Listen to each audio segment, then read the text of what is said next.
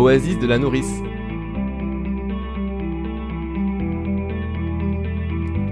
Depuis des années, des centaines de lieux développent des solutions efficaces pour habiter joyeusement cette planète tout en préservant les écosystèmes.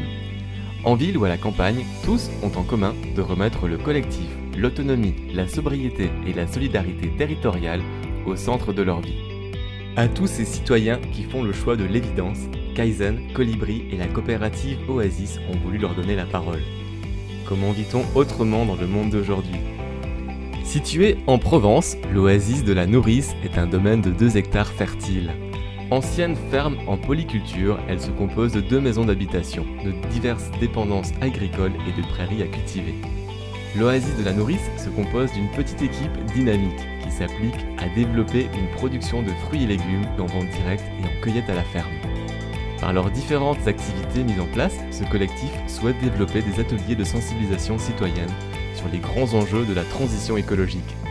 Assis sur une botte de paille, rencontre avec Nathalie, Romain et Christelle qui créent pour nous une dimension visuelle du lieu.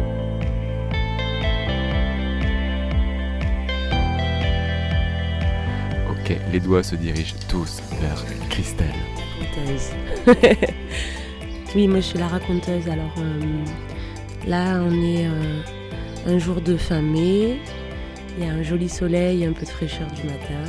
On est sous euh, un immense tilleul qui est un peu l'arbre mère euh, de l'oasis, qui nous apaise et qui nous protège. Et tout autour de nous, on a tout un tas de, champs avec des espigaos en bon provençal qui bouge dans le vent comme ça. Et puis on a euh, la Sainte Victoire euh, qui se détache derrière les arbres, la montagne euh, qui protège la vallée de l'Arc. Et puis ensuite on a tous les arbres du ripisylve de l'Arc, donc tout autour de la rivière, qui bordent notre domaine. Donc tout un, tas de couleurs de vert du plus clair au plus foncé, et de feuilles différentes et d'arbres qui s'élancent vers le ciel. Alors l'oasis, on va peut-être définir ce terme parce qu'il y a plusieurs types d'oasis. Euh, qu'est-ce que c'est qu'un oasis pour toi? Quelle est votre vision de l'oasis et pourquoi avoir lancé un projet d'oasis ici, euh, près de Aix-en-Provence? Alors déjà on dit une oasis. Moi aussi je disais un oasis jusqu'à il y a peu de temps. Euh, et c'est venu du fait qu'un des personnages qui a inspiré vraiment mon parcours et ma transition de vie, c'est Pierre Rabhi.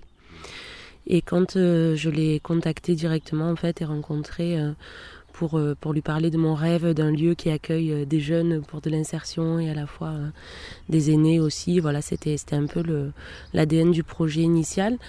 Il m'a tout de suite dit bah, ce que tu veux faire c'est vraiment une oasis et, et, je te mets en lien avec, avec notre équipe pour que tu puisses bénéficier de l'aura un peu de, de, tous les projets oasis, des pictogrammes et peut-être ça aidera aussi à certains égards et ça a été le cas. Euh, et, l'éthique euh, d'une oasis, il y a cinq piliers euh, majeurs qui vont être tendre vers une forme de souveraineté alimentaire au maximum, la sobriété dans l'utilisation des énergies. Et, globalement la sobriété, et puis ensuite la mutualisation et le partage de tout un tas d'espaces ou, de ressources. Il y a aussi le, essayer d'aller vers une école euh, de la collaboration, donc euh, tout ce qui va être euh, la gouvernance partagée et ou participative. Et le dernier pilier, c'est l'ouverture sur le monde. Il ne s'agit pas d'être une communauté qui vit en autarcie et renfermée sur elle-même, mais au contraire d'être vraiment un carrefour et d'être en lien avec son territoire, de revenir à quelque chose d'un peu pragmatique et, qui a du sens. Et donc ces cinq piliers-là, ils, étaient vraiment très euh, très parlant pour, euh, moi. Et puis, euh, voilà, c'est pour ça que on a été labellisé Oasis très tôt dans le projet. Et que ben, quand Nat et Romain ont rejoint l'aventure, tu vois, pour leur tendre le micro aussi, c'était des valeurs qu'ils partageaient et qu'ils avaient envie aussi de promouvoir. Donc voilà. Voilà ce que c'est une oasis au sens colibri du terme. Et puis voilà, je crois que c'est un lieu où on vient se ressourcer, se nourrir comme dans le désert, se rencontrer aussi, un carrefour. Et je crois que c'est ce qui se passe euh, petit à petit ici. Alors l'Oasis répond à, des demandes, à des besoins. Vous êtes tous en transition, si j'ai bien compris, hein, cet endroit relativement récent. Mais à la base, vous n'êtes pas du tout dans le domaine euh, du maraîchage, ou en tout cas dans cet univers-là. Ça répond vraiment à, un appel intérieur. J'aimerais que chacun puisse me parler du pourquoi et à quoi est-ce que ça s'oppose, pourquoi avoir voulu aller vers ce type de projet? Alors moi à la base euh, j'étais infirmière vétérinaire depuis une dizaine d'années en cancérologie donc euh, quelque chose de complètement différent. Euh, et je me suis tournée vraiment vers le maraîchage et vers une vie plus simple. parce qu'à un moment donné dans ma vie, j'ai eu une prise de conscience. J'ai fait aussi un burn-out qui m'a un peu motivée là-dessus. et une prise de conscience que le monde tel qu'il est, c'est plus possible, ce sera plus possible, et surtout aussi pour les générations futures. C'est pas, c'est pas ça que je voudrais pour mes enfants. Euh, et euh, ça nous a vraiment motivés. Et on s'est dit euh, stop à la consommation un peu. Et on veut vraiment, on a vraiment l'envie de mutualiser et de vivre plus simplement en fait, et de prendre le temps de vivre. Romain, je vais me tourner vers toi avec cette, cette légende qui est celle du colibri. On va la, on va la raconter rapidement. C'est Christelle qui va te la raconter. Et c'est toi qui vas me dire ce que tu vois dans les flammes. Donc, quelle est cette légende? Alors, euh, un jour, dans une immense forêt, il y avait un brasier ardent et des flammes de 10 mètres de haut, et puis tous les animaux étaient paniqués et couraient en tous sens. Et euh, à un moment donné, donc un, tout petit colibri euh, allait vers une petite flaque, prendre trois gouttes et aller sur l'immense brasier, et jeter ces trois gouttes et faisait des allers-retours comme ça. Et à un moment donné, un autre animal, je crois que c'est le tatou, s'arrête et lui dit Mais petit colibri, qu'est-ce que tu fais? Tu vois bien que ce que tu fais, ça sert à rien. Et de la réponse légendaire qui était je sais, mais je fais ma part. Voilà. Alors euh, les flammes, euh, aujourd'hui la maison brûle, mais qu'est-ce qui brûle? Qu'est-ce que toi tu vois dans cet incendie romain? En tout cas quel est l'aspect de ce qui brûle qui te touche le plus et quelle est la goutte d'eau que tu aimerais pouvoir euh, déposer sur ces flammes? C'est une question qui est quand même très délicate parce que la maison brûle ça veut tout dire ça fait évoquer beaucoup de problèmes. Effectivement, le premier problème, c'est la planète qui part en fumée, dans tous les sens du terme, donc euh, aussi bien euh, la faune que la flore. Mais il y a un autre problème euh, par la maison brûle, c'est qu'aujourd'hui, à mon niveau, car mon expérience est quand même légèrement différente, je suis le seul ici qui actuellement est encore en train d'avoir une activité salariale dans le autre que la nourrice. Pour moi, c'est tout le système tel qu'on le connaît qui est en train de partir littéralement en fumée. Euh, et aujourd'hui, euh, ce qu'on essaye de faire, donc les flammes, ce que ça représente, ça, représente ben, le danger imminent que la planète euh, que la planète subit, ou du moins vit actuellement. Mais aujourd'hui, il est véritablement temps, effectivement, de, se demander et d'agir pour léguer quelque chose aux générations qui vont venir derrière nous, et surtout quelque chose qui peut durer, qui ne sera pas juste un feu de paille. Euh, ensuite, l'autre problème, c'est que euh, on a un système aujourd'hui, on le voit, d'ordre social et économique, qui est complètement euh, segmenté, qui a été gangréné depuis un certain nombre d'années, une dizaine nombre d'années, qui fondamentalement est très dégradant. c'est une aliénation et il n'a plus plus aucun sens. Il n'arrive plus à, persister juste euh, sous le coup de la subrogation des gens. Et aujourd'hui, le système est en train de s'effriter petit à petit euh, sur le plan social, sur le plan économique, sur un plan d'ordre bancaire. Et toutes ces flammes-là, c'est ce que ça représente. Et moi, ce que j'arrive à faire grâce à Nathalie, parce que c'est quand même elle qui m'a ouvert les yeux sur un problème qui m'affectait de plus en plus, c'est-à-dire ben, que ce que je fais au quotidien finalement c'est à l'antipode de ce qu'on fait ici. Euh, ben, mon boulot à moi finalement ici c'est d'apporter ma contribution pour faire émerger, co-émerger quelque chose de positif et un lieu comme celui-ci pour arriver à montrer aux autres et à faire avancer les autres dans un futur, dans un futur avec de l'avenir et pas juste un futur euh, dénué de sens sur la consommation. Vous écoutez La Voix des Oasis, le podcast de ceux qui réinventent le monde de demain.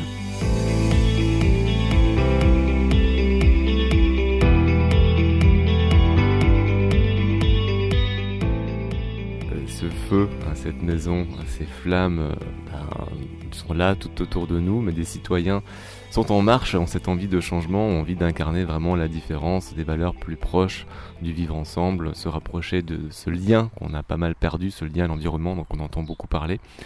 Donc on se retrouve dans l'oasis de la Nourrice, euh, je le disais avant, près de Aix-en-Provence. Vous êtes un petit collectif de, trois personnes hein, dans ce lieu, plus le petit garçon, plus des chevaux, plus des ânes, plus un chien, des chèvres. Donc finalement vous êtes plein, en tout cas plein d'êtres vivants à, peupler euh, ce lieu. J'aimerais un peu comprendre comment est-ce qu'on en vient à, rendre ça réel, parce que beaucoup de gens rêvent de ça, rêvent de ce mode de vie, rêvent de cette transition mais il y a des réalités euh, auxquelles on n'a pas toujours conscience. Donc j'aimerais peut-être que dans cette émission, on puisse amener des clés de compréhension, qu'on parle un peu du process, mais aussi qu'on amène un petit peu le côté administratif, économique et financier.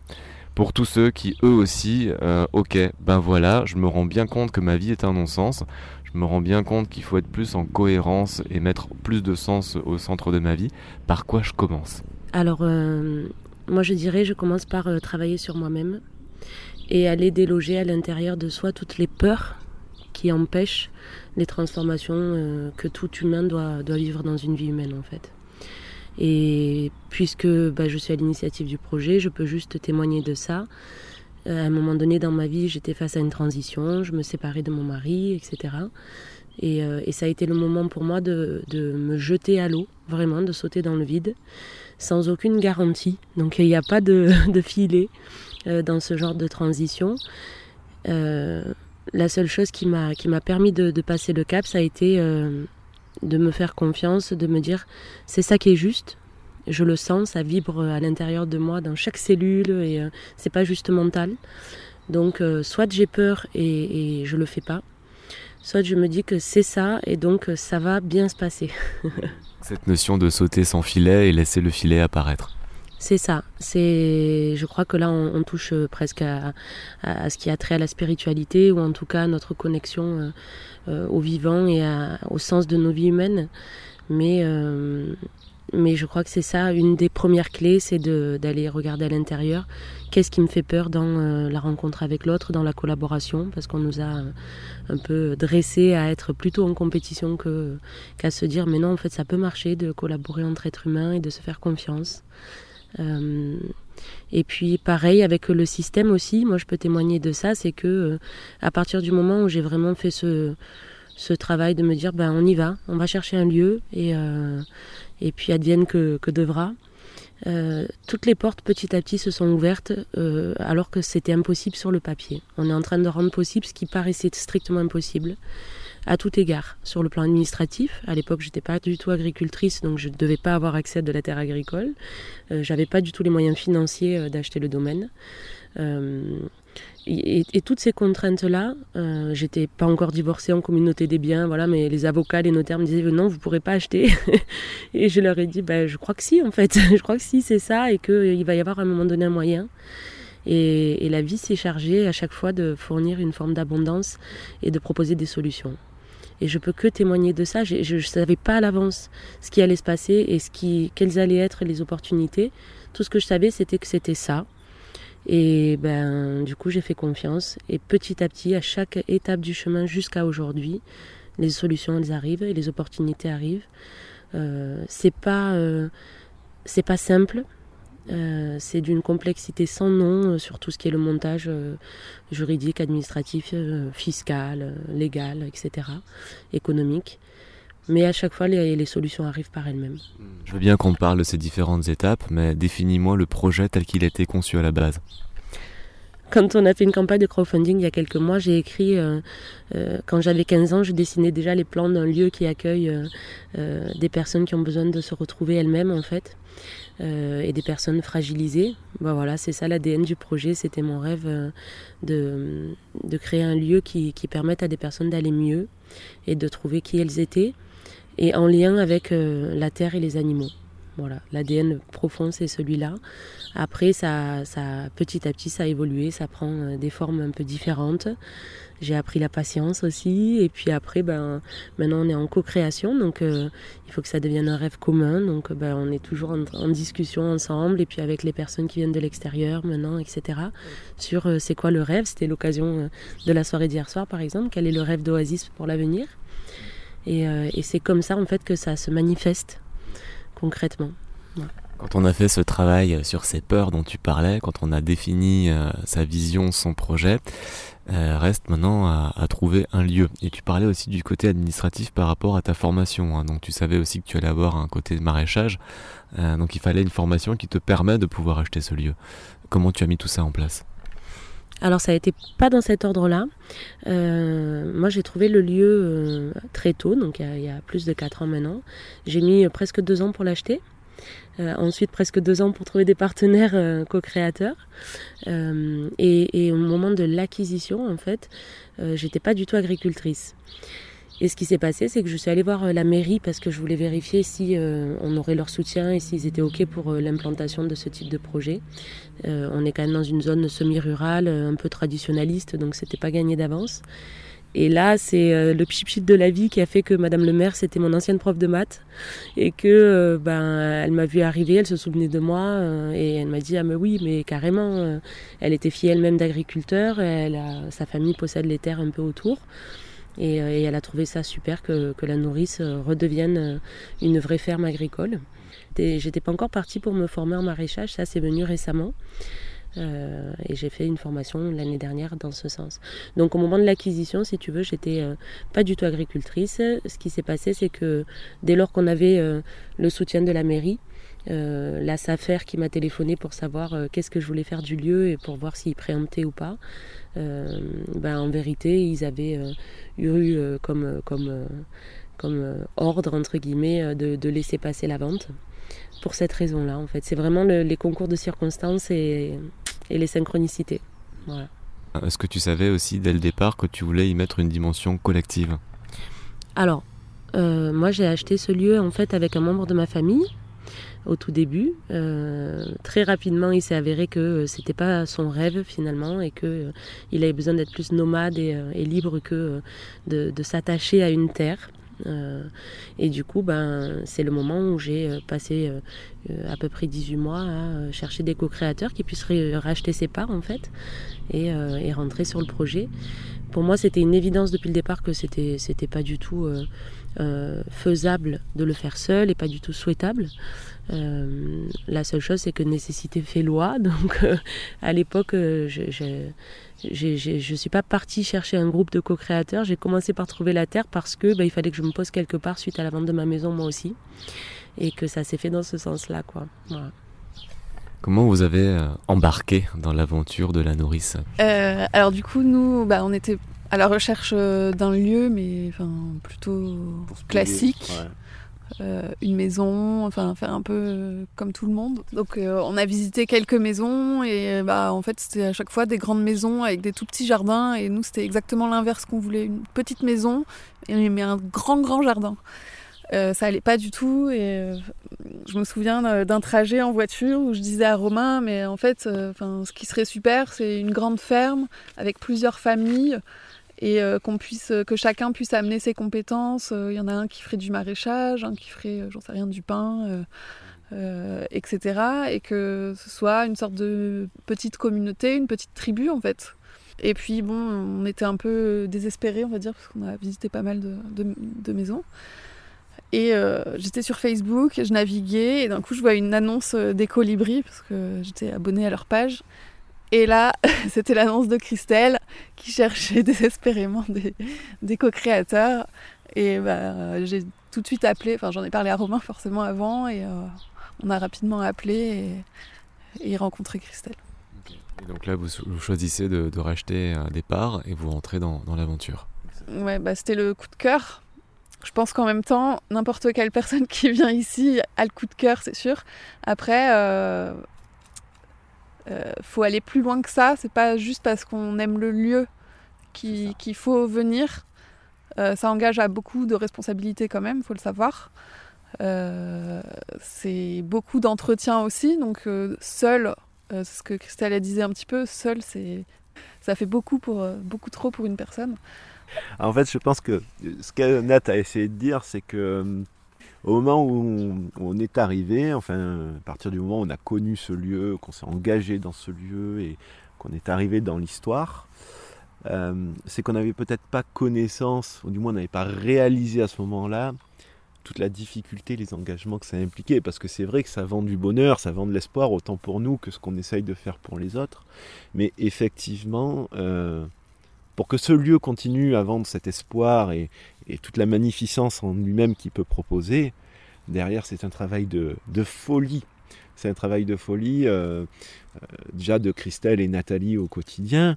Et puis il y a aussi un peu tout ce qui est entretien derrière euh, du lieu, hein, aussi bien la bâtisse qui nous concerne, on va dire nous, Christelle, Nathalie moi en tant que propriétaires, que les parties entre guillemets publiques sur, sur la propreté et en même temps l'accessibilité tout simplement. Et puis derrière le travail du foncier en lui-même, donc le travail euh, le travail de l'agriculture ou de l'agroécologie tel qu'on sait le faire. Euh, et euh, effectivement, c'est une niche aussi, ben, pas que de bonheur, il y a aussi des moments où ben, il nous est arrivé de partager notre divergence de point de vue, qui nous est aussi arrivé ben, de se poser des questions, de la réflexion sur ben, comment on va financer, parce qu'effectivement c'est une question le financement et c'est une réalité. Et aujourd'hui, ben, on essaye d'avancer euh, du mieux qu'on peut tous les trois, euh, malgré la réalité, euh, en jonglant sur le système, parce qu'on ne peut pas se passer du système tel qu'il est. Et je pense à dire qu'on s'en sort plutôt bien. Pour une oasis au début, on s'en sort très bien.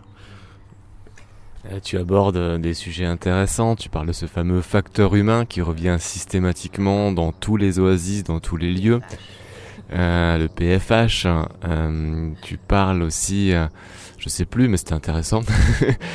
et, et, ce facteur humain. Est-ce que quand on se lance dans ce type de projet, il y a des structures qui nous accompagnent? Parce qu'on est là, on nourrit un rêve, une envie d'une vie autre, plus en lien, plus en accord, plus alignée avec nos valeurs profondes. mais comme tu le disais, il y a ce côté rêve et illusion, ou en tout cas réalité dans laquelle on se plonge, qui est des fois plein de paramètres auxquels on n'avait pas pensé. Donc est-ce qu'il existe hein, des structures qui sont là pour nous épauler, pour nous accompagner, pour nous aider à ouvrir grand les yeux, pour voir peut-être tous les détails ou toutes les réalités qu'on n'a pas vues au départ?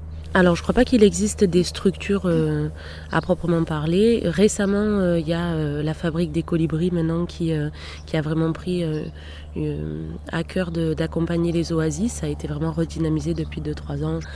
Euh, aujourd'hui, il y a les compagnons qui proposent vraiment beaucoup d'accompagnement et d'aide euh, sur tous les domaines euh, et les thématiques qui peuvent émerger comme des problématiques dans les oasis. Donc les compagnons oasis Voilà. mais pour le coup, nous, on n'a pas forcément bénéficié ou sollicité d'ailleurs hein, de, ce type d'aide ou d'accompagnement. On est un peu en, stand-up, on crée le modèle. Après, on a des outils aussi. moi, dans ma formation précédente, j'étais thérapeute, donc, euh, bah, du coup, il y a tout ce qui va avoir trait euh, euh, à la communication, à, voilà, un certain nombre de choses qu'on a essayé de, mettre en place ensemble.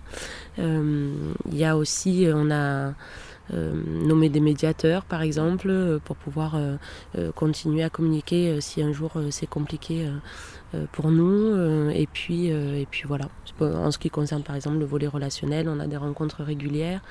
Euh, on fait de notre mieux et on est en train d'apprendre. C'est ce que disait euh, aussi Nathalie tout à l'heure. C'est un engagement très fort et c'est un choix de vie très exigeant sur le volet euh, du développement personnel. Mm. il faut être prêt, non pas être prêt à vivre béatement en, communauté, entre guillemets, mais, mais être prêt à se transformer. Je crois qu'on a tous des zones d'ombre, on a tous des peurs dont on parlait tout à l'heure. On a tous des moments où euh, ça frotte à l'intérieur, à l'extérieur. Et, euh, la, seule, euh, la seule chose qui peut aider à ça, c'est être prêt à se transformer et à prendre ses responsabilités, à pas être dans j'accuse l'autre, parce que ça c'est stérile en fait dans, les relations humaines. Et jusqu'à maintenant, ben, ouais, on s'en sort vraiment bien, je trouve. Et Dieu sait si on est très différents tous les trois, et à la fois du coup très complémentaires. Et, c'est, j'ai vraiment beaucoup de gratitude moi pour l'aventure humaine avant tout qu'on vit avec, avec Nat et Romain, et puis aussi avec les gens qui viennent de l'extérieur. Et voilà, c'est ce qui est à mon avis le plus passionnant de tout ça. Vous écoutez La Voix des Oasis, le podcast de ceux qui réinventent le monde de demain.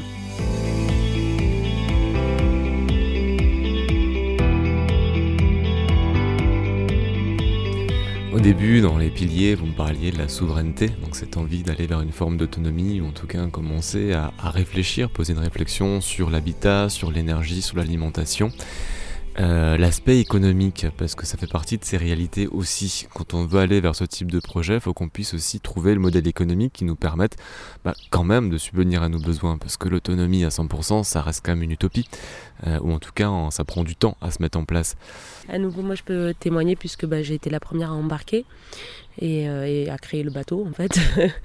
et il s'est trouvé que j'ai pu négocier un licenciement économique à l'époque avec ma boîte.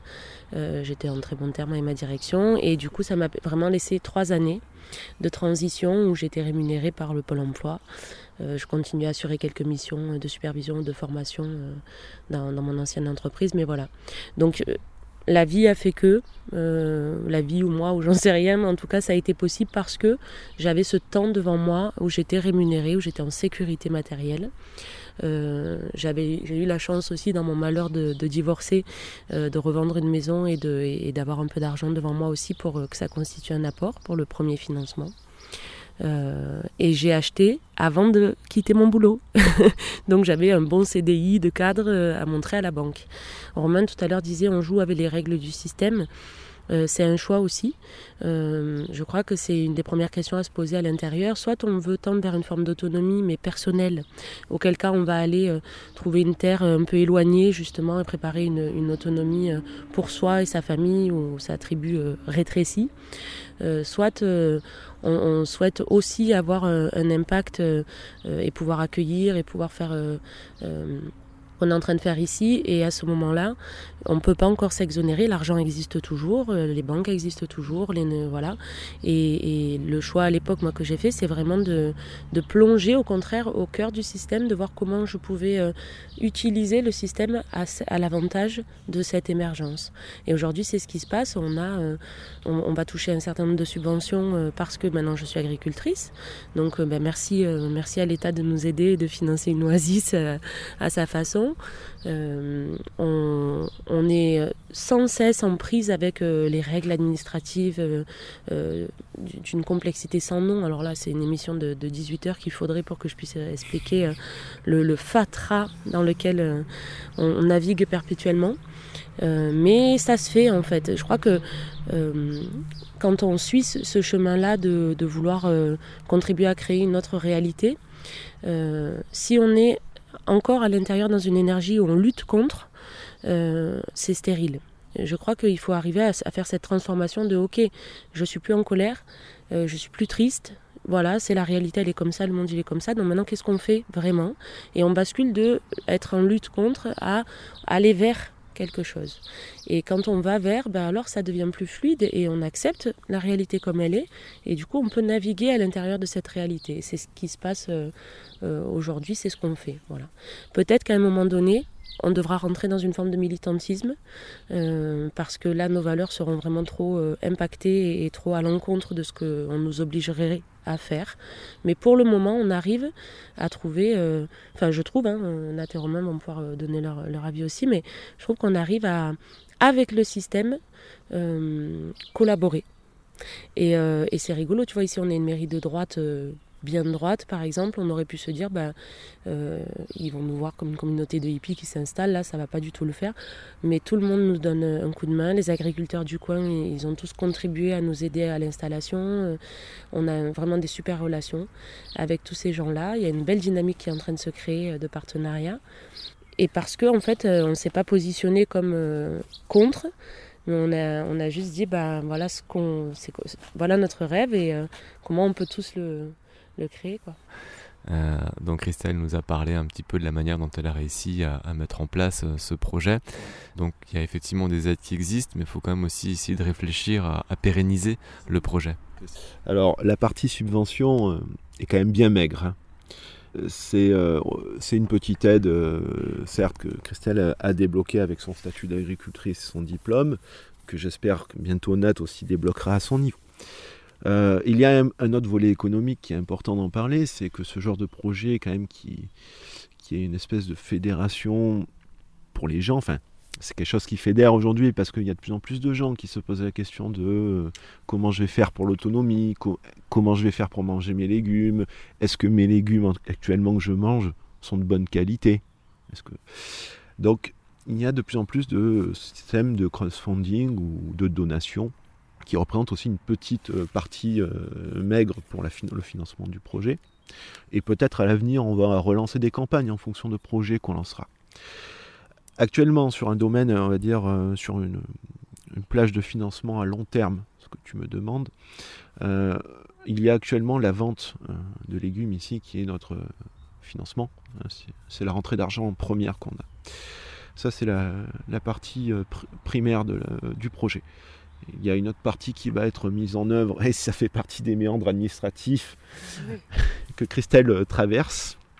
Euh, ça va être euh, la ferme auberge. Donc l'auberge en elle-même avec la transformation de nos produits et la vente de produits entre guillemets euh, dérivés, euh, donc de, des extractions de jus de fruits par exemple qu'on pourra faire avec nos propres fruits ou euh, un partenariat avec la BAP locale. Donc la BAP c'est l'usine qui produit ses bières juste à côté, enfin une petite ferme qui produit ses bières juste à côté de chez nous, qui peuvent amener des revenus. Mais ça, ça va être en seconde partie.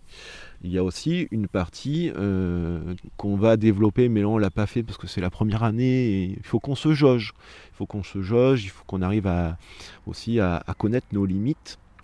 Mais euh, une autre partie qu'on va mener, ça va être aussi euh, la vente de pieds euh, de fruits, de, légumes. Donc par exemple, typiquement les tomates, c'est quelque chose qu'on sait très bien faire, qu'on sait très bien mener, où on a pas mal de races anciennes, parce qu'on spécialise sur les races anciennes, où on peut vendre des, pieds aux gens. pour, Et ça peut commencer avec la tomate, ça peut aller avec plein d'autres choses, la courgette, les aubergines, peu importe.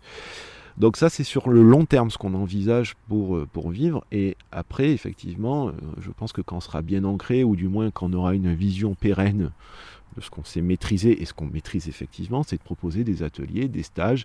Effectivement, Christelle a mentionné le projet avec euh, les jeunes personnes et les personnes seniors, la réinsertion à la terre. Donc effectivement, se, se, se servir, ou c'est peut-être pas le terme qui convient, mais euh, faire participer les animaux tels que les équidés euh, pour les enfants, faire un côté ludique, euh, réapporter le sens de la terre aux enfants.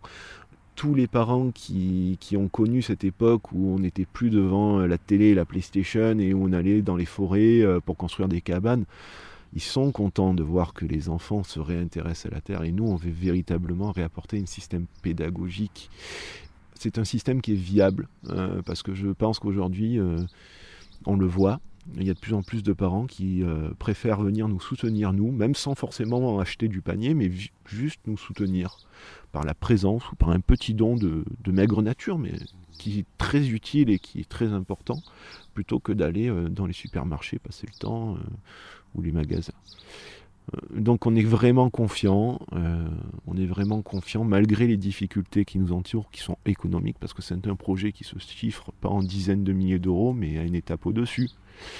Euh, on est vraiment confiant, on pense que dans dix ans, on sera encore là, et bien là pour revenir sur, sur, ce modèle économique, en fait, c'est euh, une vraie question euh, qu'on s'est posée.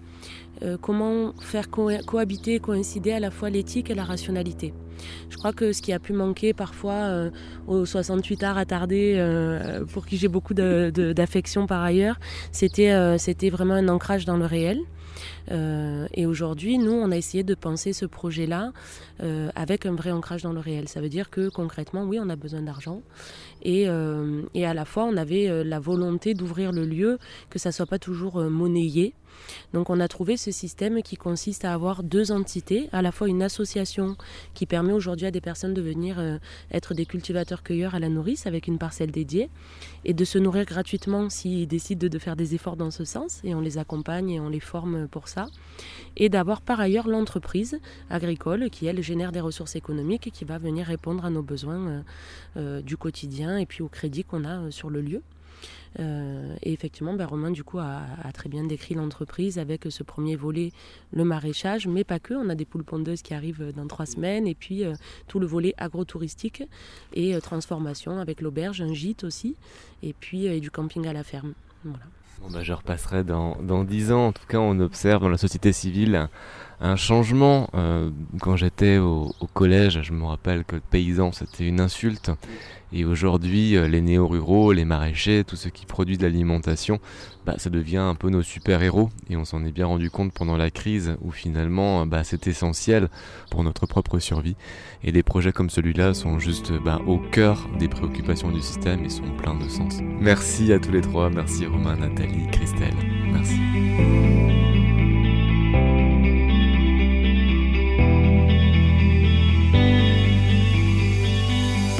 La Voix des Oasis, cette émission existe pour donner la parole à tous ceux qui ont fait le choix du sens et de la cohérence. Nous étions à La Nourrice, où Christelle Nathalie et Romain nous ont présenté leur écolieu.